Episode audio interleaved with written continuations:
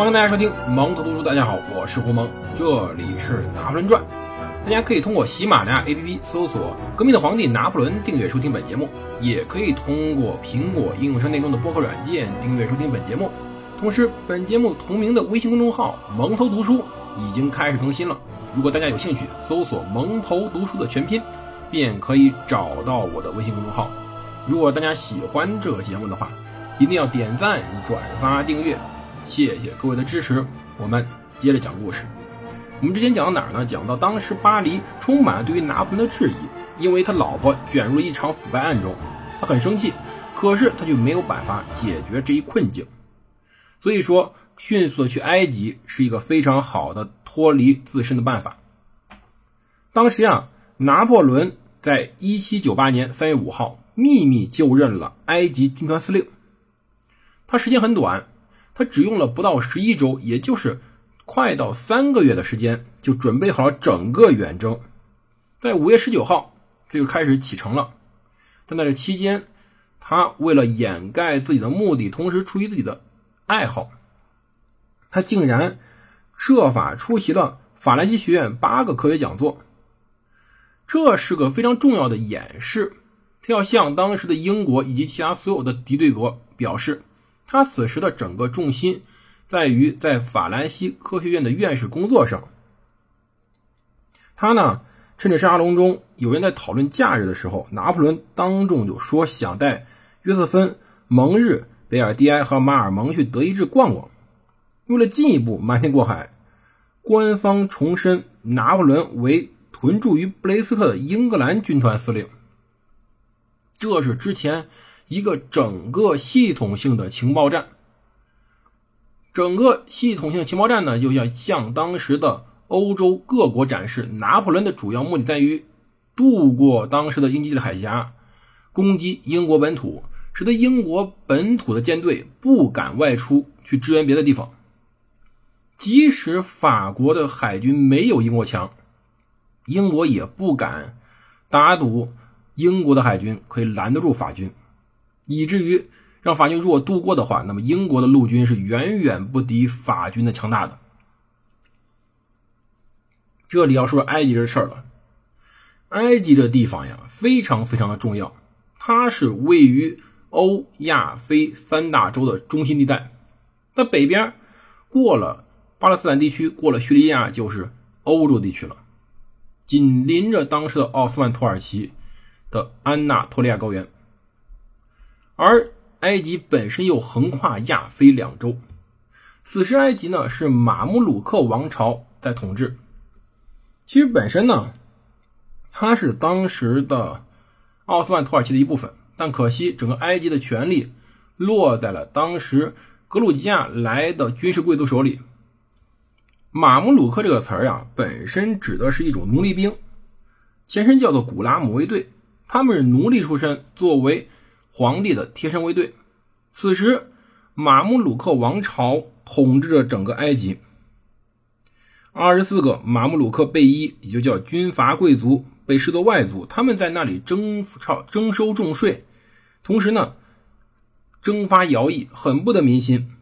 在大革命以后，法国当时那种理想主义者非常多，他们认为征讨埃及可以传播自由，解放被暴虐异族压迫的埃及人。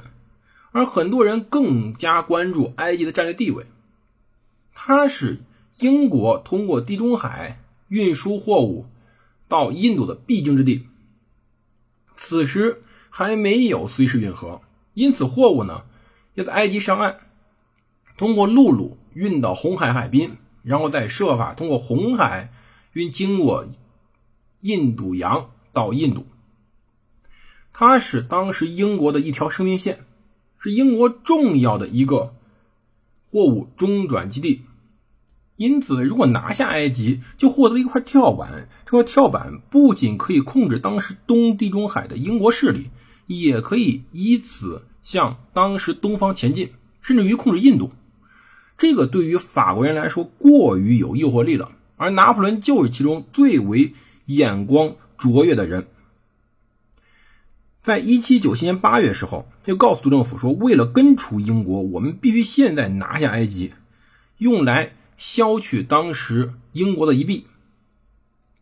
当时的塔列朗毛遂自荐，称愿意到君士坦丁堡或者叫伊斯坦布尔，劝说苏丹塞利姆三世不要积极反对远征。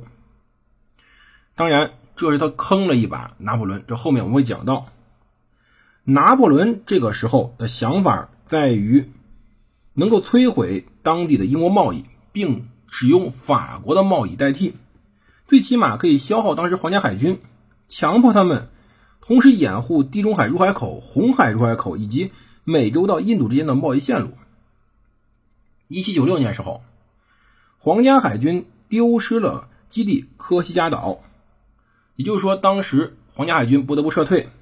如果法国军队、法国海军可以几乎从固若金汤的马耳他岛港口行动，那么英国的海军将更受到限制。所以说，这时候进攻。第一个目标是马耳他岛。马耳他岛在哪儿呢？马耳他岛，如果我们把意大利看作地中海中的一个靴子的话，靴尖是西西里岛。西西西西里岛的左上方有两个岛，一个岛是科西嘉岛，一个岛是萨丁岛。而在西西里岛的右边，或者说这个靴子的脚后跟处，有个小岛叫马耳他岛。马耳他岛当时扼守整个地中海的必经之路，而此时呢，它被一个势力所占据着。这个势力叫做圣约翰骑士团，又称作医院骑士团。玩过很多中世纪游戏的，对于这家太熟悉了。医院骑士团当年十字军东征时候重要的骑士团之一，但是可惜这时候被撵到一岛上来了。而同时呢。他的目标在于在攻占马耳他岛基础之上进一步往前走，但是他说到这个小岛值得我们不惜一切代价去攻取，它太重要了。后来在二战中，德军也在反复的轰炸这个岛。攻占马耳他岛以后，他给督政府立了三条理由，也算是三条计划。第一条叫做把埃及变成永久的法属殖民地，很重要。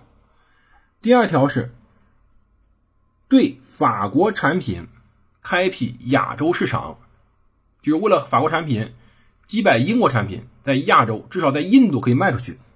第三，在当地建立一个可以容纳六万人的军事基地，为了将来进攻英属亚洲领地印度奠定基础。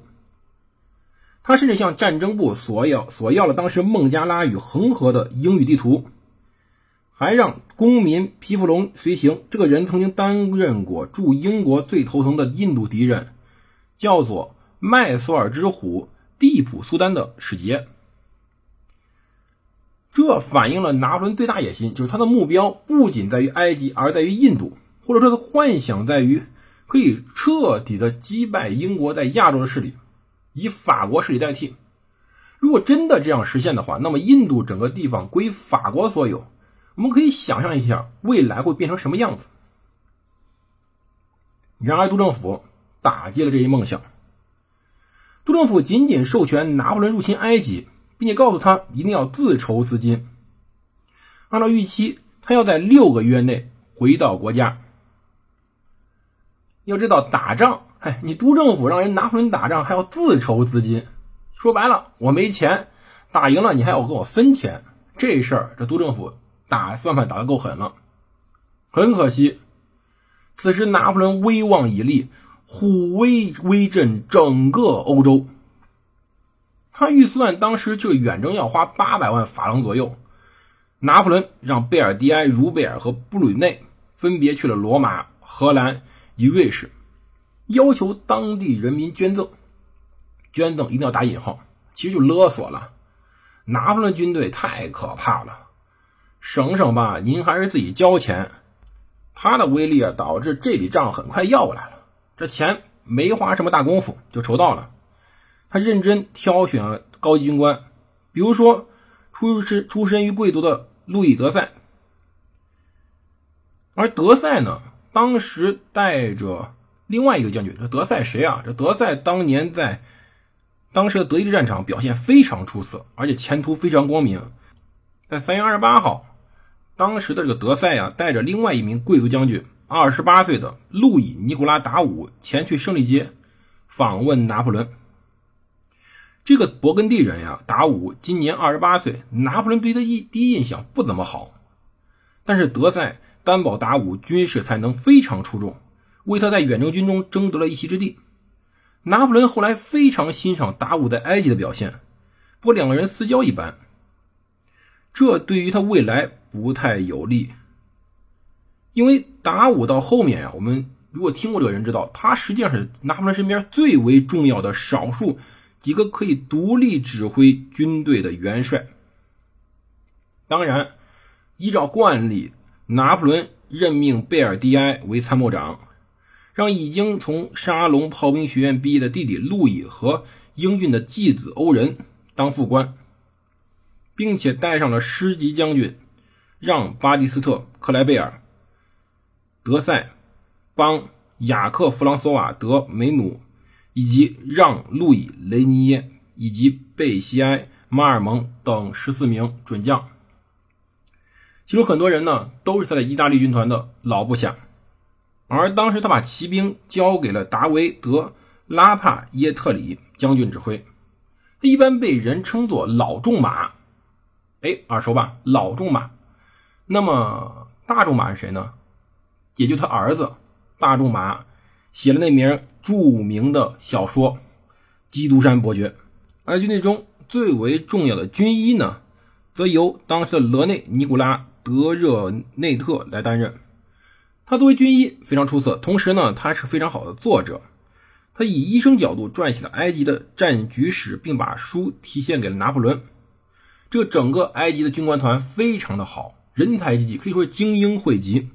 但不止，拿破仑还建立了一个图书馆，他带了一百二十五本书，涵盖了历史、地理、哲学以及神话部分，其中包括之前库克船长的《航程》，孟德斯鸠的《论法的精神》，歌德的《少年维特之烦恼》，以及李维、修昔里德、普鲁塔克、塔西佗等人的著作。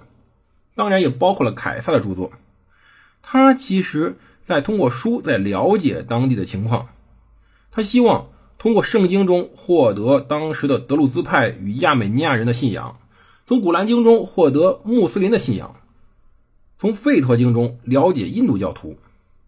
他不管战士把他送到何个地方，都希望能够在当地居民的聊天或者发表演讲时，可以引用最合理的素材。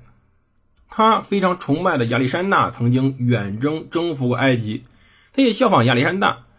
亚历山大当时征服埃及的时候，带领了非常多的学者和哲学家，而他作为法兰西学院院士，他这次安插了一百多名的各种的地理学家、植物学家、化学家、考古学家、工程师、历史学家、印刷工、天文学家、动物学家、画家、音乐家、雕刻家、建筑师、东方学者。数学家、经济学家、记者、土木工程师，甚至说有气球驾驶员，这些人就是他最为核心的学者团队。其中大多数是科学与艺术委员会的成员。他希望这些人的工作能够赋予远征军军事层面以外的意义。他希望他们可以给他带来更多的指导，为他战争以及战争之后的事情提供更多的便利。而在1798年5月10号，拿破仑在土伦发表宣言，他向当时地中海军团的将士们发表宣言。他说道：“地中海军团的将士们，你们现在是英格兰军团的侧翼，你们在山地上、在平原上、在要塞前战斗过，但不曾渡海作战。你们有能和罗马军团一较高下，但还不能与之比肩。而罗马军团。”正是在这片海域去迎战了迦太基人，胜利从未离开他们。欧洲注视着你们，你们肩负伟大使命，需战斗不息，排除万难。你们手握法国繁荣的未来、人类的利益和自己的光荣。自由理想曾经立共和国为欧洲主宰，亦将立他为遥远境之主。这次演讲之后。整个远征埃及开始拉开，究竟如何进行？我们下期再说。